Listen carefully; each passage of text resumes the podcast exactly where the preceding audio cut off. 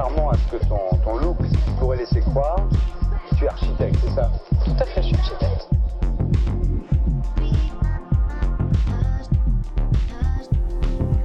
Bonjour. Vous écoutez le podcast Archizoom où l'on prend le temps d'écouter celles et ceux qui font, pensent et transforment l'architecture.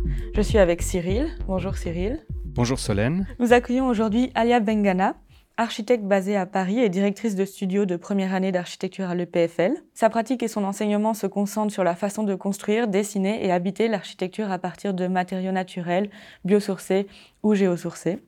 Alia milite contre l'utilisation systématique et excessive du béton et promeut euh, notamment la terre crue.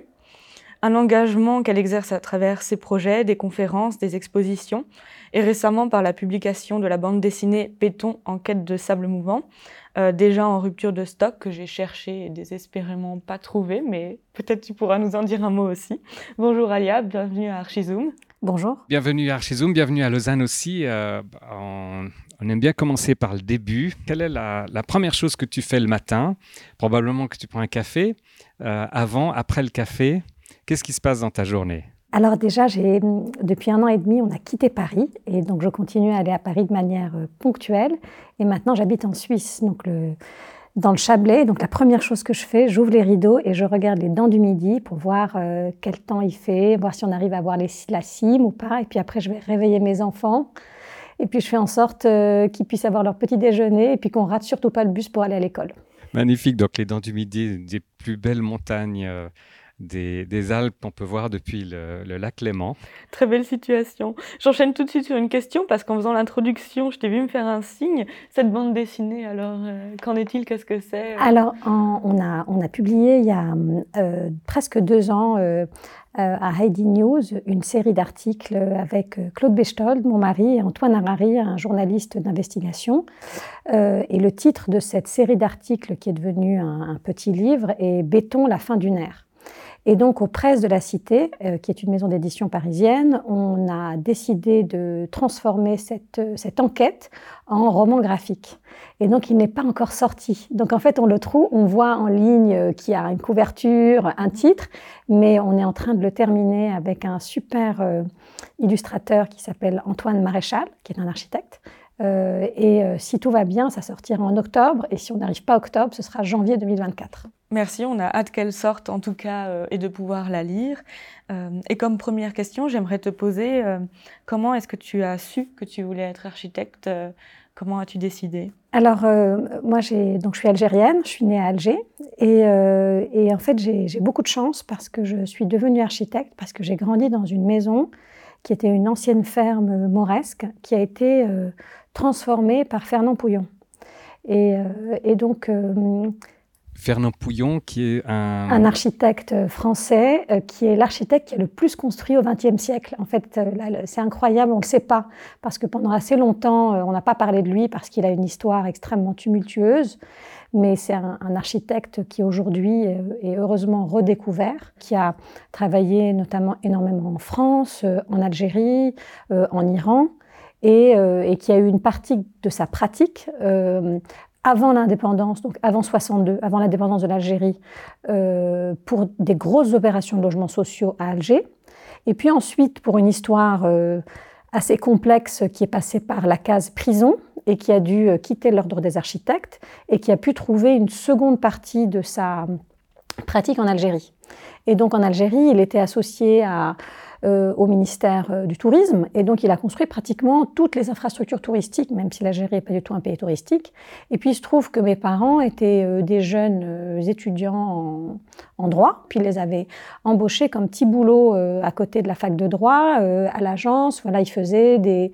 Ils comptaient les matériaux, voilà, ils l'aidaient sur, sur pas mal de choses. Et pour les remercier, au moment où ils avaient hérité de cette ferme, il leur dit ben, Je vais vous aider à la transformer. Et euh, c'est une maison euh, avec plein de niveaux, euh, parfois des murs très épais où il y avait probablement de la terre, des écuries qui étaient transformées en piscine. Donc en fait, c'est une maison.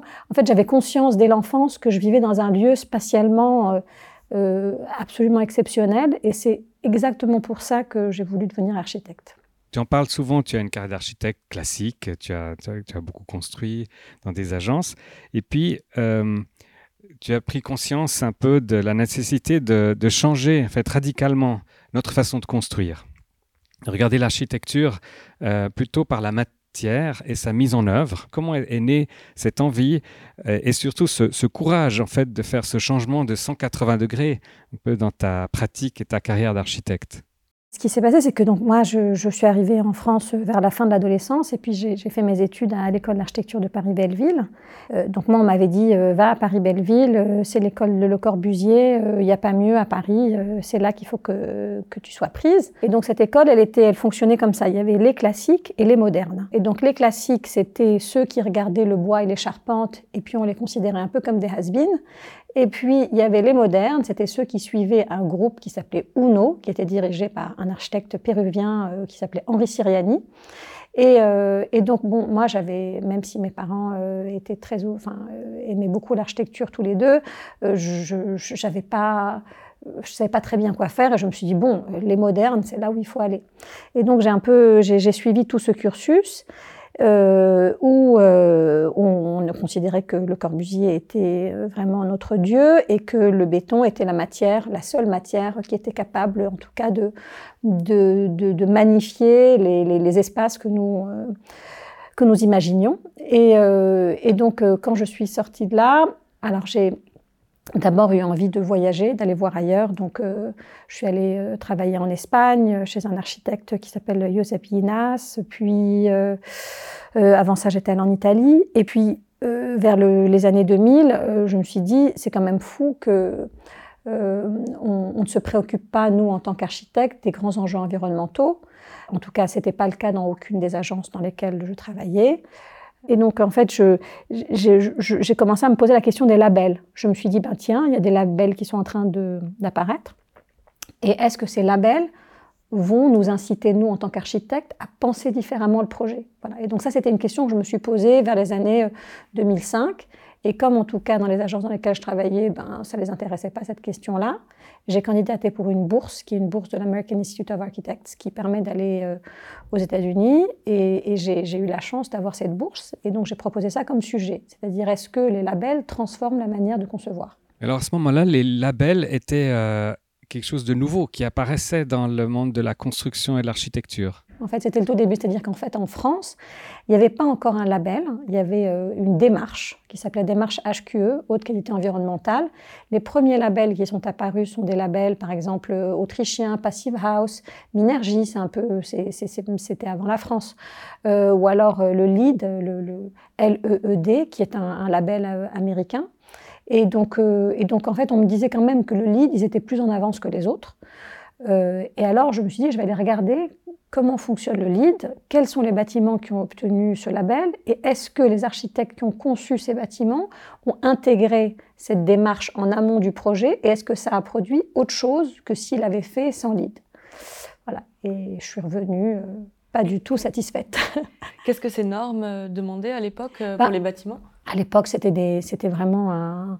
Alors imaginez une grande, un grand tableau avec plein de croix et puis euh, gestion de chantier, gestion de l'eau, très peu matériaux, euh, innovation, place de vélo, voilà. C'était un peu, voilà, essayer de, d'essayer de, de, voir comment on peut mieux gérer un chantier, mieux gérer l'eau, comment on apporte, quels matériaux on utilise, mais c'était vraiment pas beaucoup. Et juste pour vous donner un exemple, j'étais allée voir ce, ce bâtiment à San Francisco de Tom Main, Morphosis, et c'est le, c'est euh, la, nouvelle mairie de San Francisco.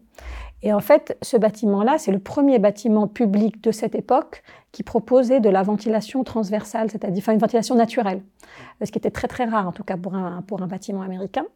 Et dans la manière de, de calculer de lead, en fait, en gros, c'était euh, cross ventilation, euh, une croix et qui correspondait à la même croix que place de vélo ou douche quand on arrive. Voilà.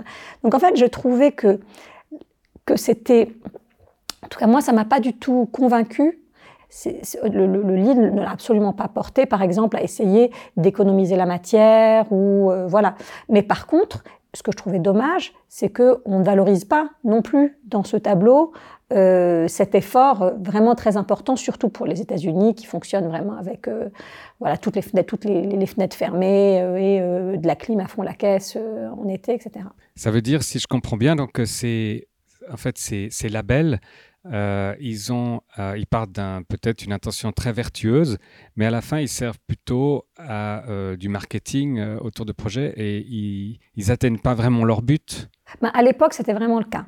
Mais, mais, souvent, je trouve aussi que ces labels étaient souvent contre-productifs et, et, et, parfois amènent à utiliser plus de matériaux. Parce qu'en fait, ce qui s'est passé pendant longtemps, c'est que ces labels étaient très concentrés sur l'énergie c'est-à-dire faire en sorte que le bâtiment, euh, pendant sa durée de vie, euh, utilise le moins d'énergie possible. D'accord? Donc en fait, ils étaient très très focalisés sur euh, faire des grosses boîtes bien hermétiques et avec beaucoup de techniques. Voilà.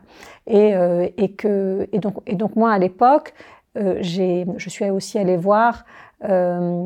Rural Studio, qui est un groupe d'architectes et d'enseignants qui a été créé par Samuel Mockbee, et c'est lui qui a mis en place tout ce système qu'on appelle le design build avec, ses étudiants, c'est-à-dire apporter des étudiants en début d'une année euh, universitaire, trouver un projet, trouver des partenaires, trouver une ONG avec un, projet réellement utile pour une communauté et faire travailler ces étudiants sur la conception et la réalisation d'un projet sur une année. euh, et apprendre des artisans, etc. Et donc, euh, moi, j'avais regardé ça et je m'étais dit, voilà, voilà pour moi une autre manière de, faire le projet. Déjà commencer par l'enseigner différemment.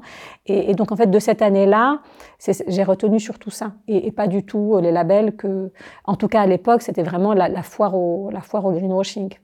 Comment s'est développé ensuite euh, euh, cet intérêt pour la, matière, ou enfin ce focus comme ça, pour regarder la matière. et le système de constructif plutôt que, que le reste. Alors après les États-Unis, euh, je suis allée vivre en Chine euh, une année et demie, et là j'ai découvert Wang Shu, son intérêt pour le pisé. son intérêt pour la, la, récupération des matériaux. J'ai été vraiment très très frappée par la quantité de démolition. Par exemple, à Shanghai, où je vivais, euh, il y avait des quartiers où j'allais pas pendant deux mois que je reconnaissais pas. Mais en même temps, en Chine, à l'époque, ce qui était très intéressant, c'est qu'on démolissait beaucoup, mais en fait, les gens recyclaient tout. Donc, il y avait un travail de tri des matériaux.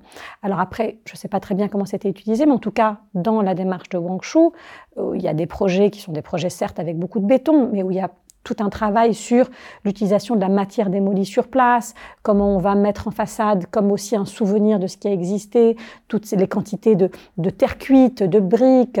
Et donc ça, ça a été aussi un, grand, euh, un moment en tout cas assez important dans ma prise de conscience. C'était ça. Et puis donc après ça, je suis retournée en France et là, j'ai décidé de me mettre à mon compte. Et puis le premier projet qu'on m'a proposé, c'est un projet dans le désert algérien.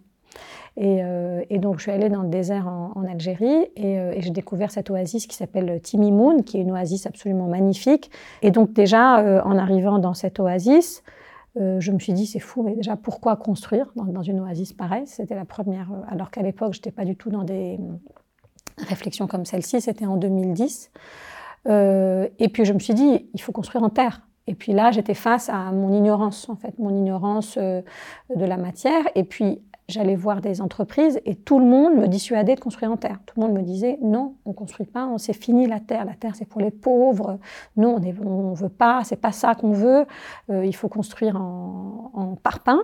Et donc je vais voir un entrepreneur et l'entrepreneur là m'explique sous les yeux qu'en fait le parpaing qu'il est en train de fabriquer venait avec du sable d'Alger, donc 1200 km, et que le ciment à l'époque provenait également de France parce qu'il n'y avait pas encore de cimenterie. Euh, euh, en Algérie. Entre-temps, euh, la Farge en a construit trois ou quatre. L'Algérie surproduit du ciment aujourd'hui par rapport à la quantité dont on a besoin. Et donc ça, c'était une véritable autre prise de conscience. Et à partir de là, je me suis dit comment faire pour me former? J'ai fait des petites formations d'une semaine, dès que j'ai pu, euh, en France, au Maroc, en Algérie, j'en ai pas trouvé. Euh, et donc là, ça a été le début de la prise de conscience, en tout, cas de la, de l'impact de la matière dans un chantier, enfin dans une construction neuve ou une réhabilitation, euh, au-delà de, des questions, en tout cas, de, d'énergie, c'est-à-dire que qu'est-ce qui se passe au moment où on construit, euh, parce qu'en gros, ce qui s'est passé pendant 20 ans, c'est qu'on ne s'est pas du tout focalisé sur avec quoi on, on, isole ou, et, l'impact carbone de la matière qui est mise en œuvre pendant le chantier. Donc, par exemple, il y a plein de bâtiments passive house ou énergie ou, euh, euh, minergie qui sont entièrement en béton euh, et isolés en polystyrène. Et donc ça, ça veut dire qu'en gros, même si on fait quelque chose d'extrêmement efficace au niveau énergétique, eh ben, on ne va pas avoir sur, le, sur la durée de vie du bâtiment, on va même pas réussir à récupérer ce qu'on a, ce qu'on a émis pendant qu'on l'a mis en œuvre. Et donc ça, ça a été, ça a été un peu le début de, mon questionnement. Aujourd'hui, on étudie beaucoup plus l'impact énergétique des matériaux, non? Oui, c'est le début. En fait, il y a l'énergie grise, donc voilà. c'est ça. C'est ça, exactement. exactement. Aujourd'hui, aujourd'hui, il faut avoir un focus sur l'énergie grise au moment de la construction ou de la rénovation, parce qu'aujourd'hui, on a bien compris comment faire pour réduire euh, les émissions pour le chauffage, pour, euh, pour le refroidissement. Euh, voilà. Et en tout cas, a, il n'y a pas longtemps, hein, mais vers 2010, c'était pas du tout encore les préoccupations. Non, mais moi je me rappelle, première année, deuxième année d'archi, on est allé faire une visite dans la banlieue, je sais plus où. J'étais à l'école de Marne-la-Vallée, donc une école à Paris, et on est allé faire une visite pour étudier les maisons passives. Et l'exemple de la maison passive qu'on avait, c'était une petite maison individuelle dans un lotissement dans la périphérie parisienne construction par pain, de l'isolation qui fait euh, je sais plus combien de centimètres à l'extérieur en polystyrène, une maison très hermétique où on, disait mais regardez en fait il suffit d'ouvrir la fenêtre euh, juste une fois, même pas besoin en fait d'aérer parce que euh, tout est très bien, il y a le trou qu'il faut à un endroit et, et c'était il n'y a pas si longtemps que ça. C'était il n'y a pas si longtemps. Oui, c'est vrai que cette prise de conscience donc c'était tu dis en 2010 ce projet de l'Oasis. 13 ans après, il semble que la Terre est quand même devenue un sujet. En tout cas, dans les écoles, elle est présente. Tu l'enseignes euh, dans différentes écoles euh, et à, l'EPFL déjà en première année. Euh, on a des exemples d'architecture construite par des stars architectes en terre. Herzog et Demeron, par exemple, pour la Ricola. Alors, j'aimerais bien essayer de poser une question un peu, peut-être un peu plus existentielle sur cette, euh, sur cette construction en terre. Elle a quelque chose de, merveilleux, euh, mais là aussi, quand même, quand on parle de la terre, quelque chose de, tragique, il me semble. Alors, est-ce que c'est plutôt un peu un, combat de David contre Goliath ou euh, à la fin ben, contre les, géants de la construction tout en béton, finalement la Terre va réussir à faire sa place? Ou alors, est-ce que c'est peut-être à l'inverse, euh, une lutte euh, contre des moulins à vent, un peu à, une, sorte de folie à la Don Quichotte, euh, vouée à l'échec, où on essaye de se persuader qu'il existe une alternative. et, mais au fond, quand même, on est très vite face à des difficultés très complexes quand il faut mettre en œuvre la Terre à une échelle un peu plus grande. Alors moi je pense que déjà il y a une chose qui est très importante, c'est qu'il ne faut pas opposer la terre au béton. Moi aussi quand j'ai commencé à, m'y intéresser, c'était, j'avais l'impression que, lorsque j'ai découvert euh, toutes les qualités de cette matière, mais aussi sa fragilité, je me suis dit euh, voilà une matière pour euh, entre autres soigner, sauver le monde. Mais c'était un peu naïf en tout cas de ma part. Donc, je pense d'une part, il faut faut pas les opposer. Euh, et puis surtout, il faut vraiment regarder où est-ce qu'on met en œuvre cette matière. Parce que euh, si un tiers, voire la moitié de l'humanité vit encore aujourd'hui dans des bâtiments en terre, c'est très important de savoir euh, où est-ce qu'on est. Donc, quand on est sous nos latitudes à nous, c'est-à-dire en Europe, c'est très différent de si on est, je sais pas moi, en Afrique subsaharienne, en Inde, dans des régions où il y a de la mousson ou autre chose. Donc, en tout cas, ici, chez nous, à mon avis, c'est pas la matière qui va remplacer le béton du tout, parce que euh, euh, on ne parle pas du tout des mêmes propriétés structurelles. On a une matière qui fonctionne comme compression. Sous nos latitudes, il faut protéger la terre. La terre, il y a une règle, c'est bonne botte et bon chapeau, donc il faut la protéger.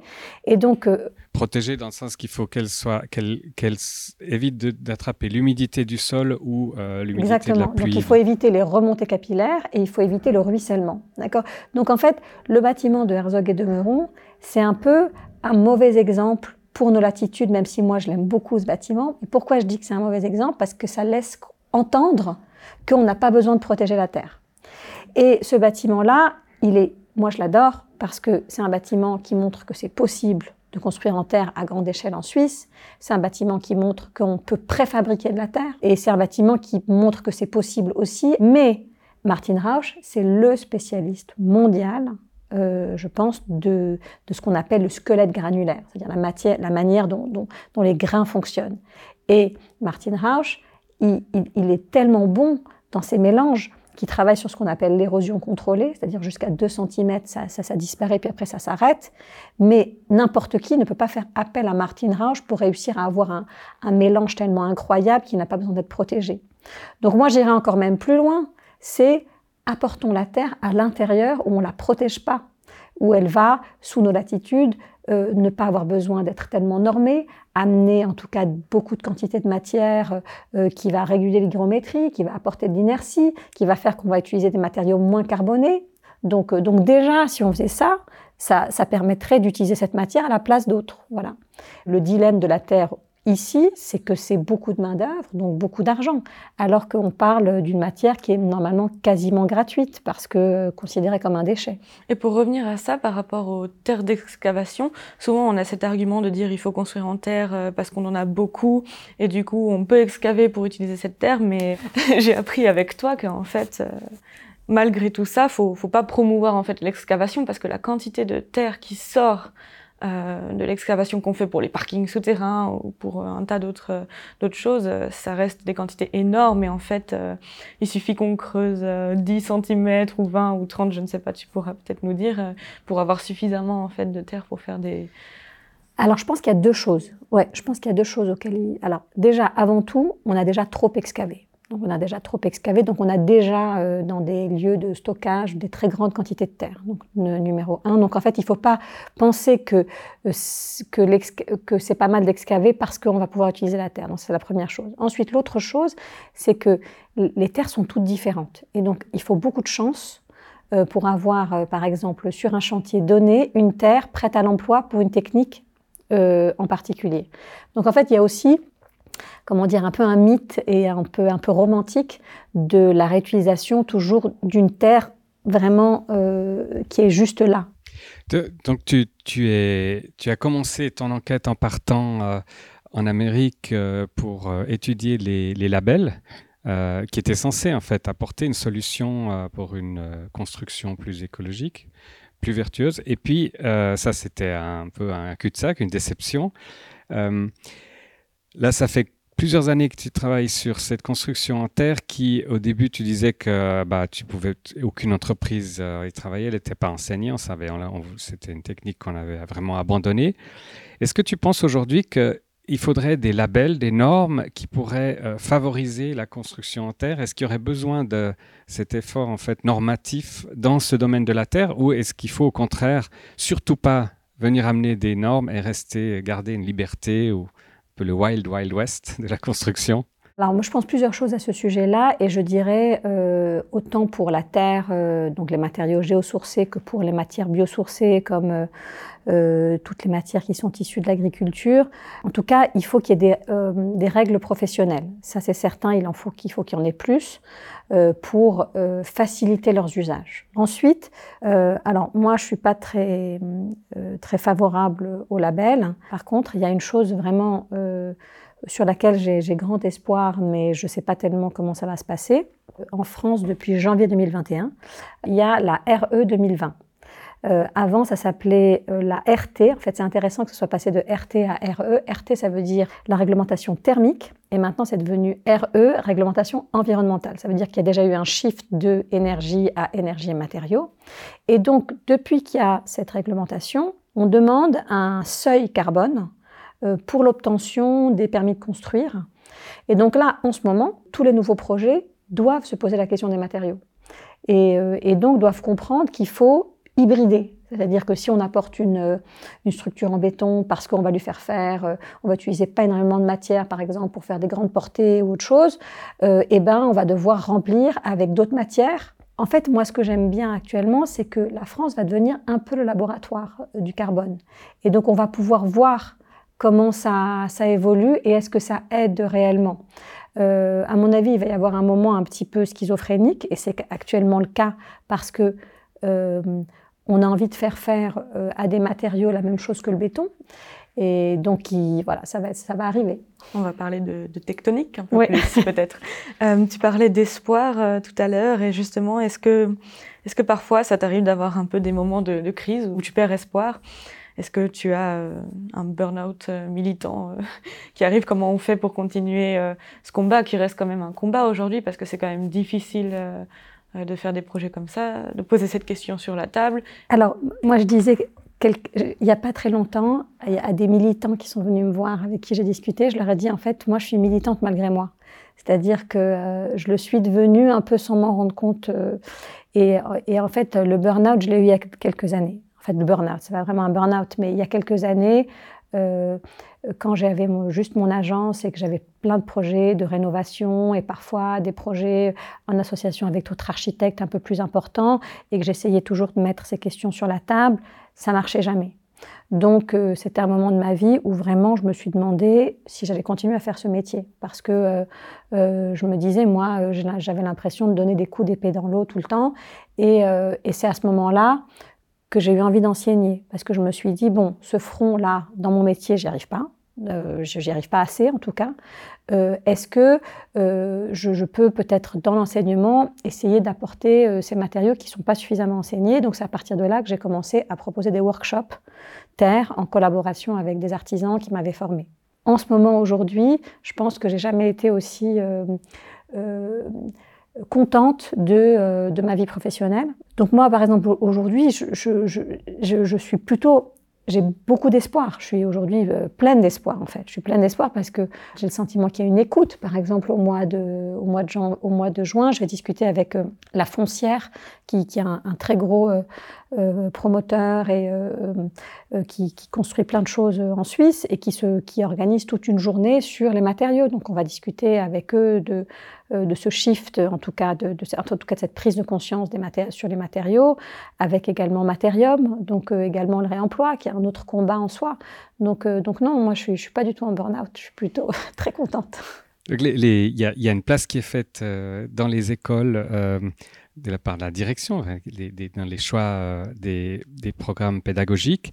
L'industrie s'ouvre un petit peu aussi à ça. Et alors, au niveau des étudiants, comment ça se passe? Quel est Comment les étudiants, l'étudiant qui veut étudier l'architecture, il arrive, on lui dit en première année, tu vas travailler la terre. Comment est-ce qu'ils réagissent, ces étudiants, à ça? Euh, alors en première année, euh, ce qui est pas mal, c'est qu'ils arrivent avec pas trop d'a priori. Donc euh, ils se rendent peut-être pas compte tout de suite pourquoi on, est en train de faire ça, parce qu'en fait,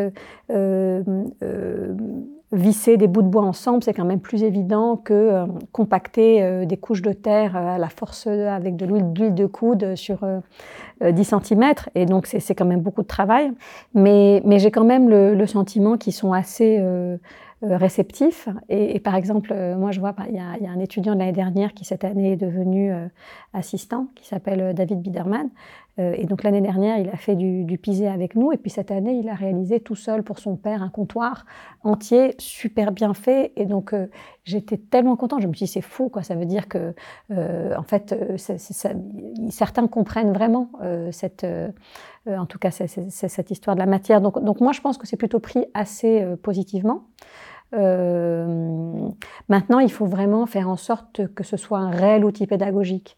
Il ne faut pas non plus qu'ils prennent ça comme un dogme qu'ils comprennent bien que, que je veux pas une approche manichéenne, c'est-à-dire ça, ça c'est bien, ça c'est mal, parce qu'après on retombe un peu dans les mêmes choses, mais plutôt la compréhension de ces enjeux-là, parce qu'on est au début.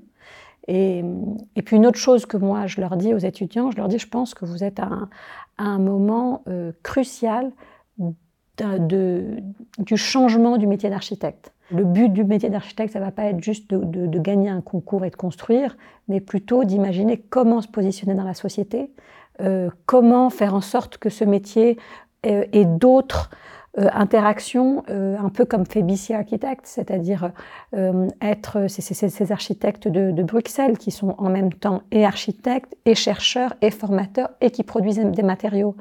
Donc, moi, si ma vie était à refaire, j'aurais aimé faire ça dès le début, quoi. c'est ça que j'aurais trouvé de mieux, quoi. Si ta vie était à refaire, mais euh, si on se projette un peu dans un futur proche euh, ou lointain, qu'est-ce qu'on pourrait euh, te souhaiter de plus que déjà tout cet espoir et, qui est très encourageant? Alors, moi, la, la, grande question que je me pose aujourd'hui, c'est comment avancer parallèlement euh, entre l'académie et, euh, et, une pratique d'architecte. Et comme j'ai ajouté à tout ça un changement de pays, c'est-à-dire de passer de la France à la Suisse, et que ça demande de se réancrer euh, localement, moi, mon questionnement, c'est plutôt ça aujourd'hui. J'ai pas envie d'avoir une, grosse pratique d'architecte non plus, mais j'aimerais bien pouvoir avoir au moins... là, aujourd'hui, on a ce projet euh, dans le nord de la France, mais peut-être localement, en association avec d'autres, comment faire en sorte que ce que je raconte euh, puisse avoir également une, matérialité dans, ma, dans ma pratique. voilà, comment bien doser entre, entre les deux. C'est ça aujourd'hui, en tout cas, mon questionnement. Merci, c'est absolument passionnant et, enthousiasmant, effectivement, et on souhaite vraiment voir ces projets euh, puisse se réaliser tant dans l'enseignement que dans la pratique. Euh, et puis, euh, on aimerait bien aussi avoir, on demande toujours un conseil de lecture pour terminer. quel livre tu es en train de lire en ce moment et que tu voudrais nous conseiller ou que tu as lu qui t'a marqué et qu'il faut partager? Je vais vous conseiller un livre sur la Terre, parce qu'il y en a quand même plein, mais il y en a un que, que j'aime vraiment bien, euh, qui a été écrit par cette architecte euh, Anna Heringer avec euh, Martin Rausch, qui, est ce, grand spécialiste de la Terre crue, qui s'appelle Upscaling Earth. Et sinon, il y a un autre livre que j'adore, vraiment, mais plutôt pour comprendre les grands enjeux, qui est d'un un historien des sciences qui s'appelle Jean-Baptiste Fresso sur l'Anthropocène. Et donc moi, j'aime beaucoup sa, sa, sa vision, euh, en tout cas c'est cette vision d'historien sur, sur l'histoire euh, et sur euh, l'Anthropocène. Il en a écrit un autre qui s'appelle Les révoltes du ciel. Euh, qui, qui, raconte un peu cette, euh, qui, qui, qui démonte ce, ce, mythe que les questions environnementales sont arrivées il y a, avec, euh, en 1972 avec le Club de Rome, mais qu'il y avait également des préoccupations environnementales, environnementales au, au siècle des Lumières. Et, et voilà, donc j'aime beaucoup ces, ces deux livres-là. Bah, merci beaucoup. Et donc, nos auditeurs et auditrices pourront retrouver les références de ces livres dans la description de l'épisode. On va se plonger dans ces livres et on, attend impatiemment la sortie de la bande dessinée qui s'appelle euh, Béton, enquête en sable mouvant. Merci. Merci beaucoup à vous pour votre invitation.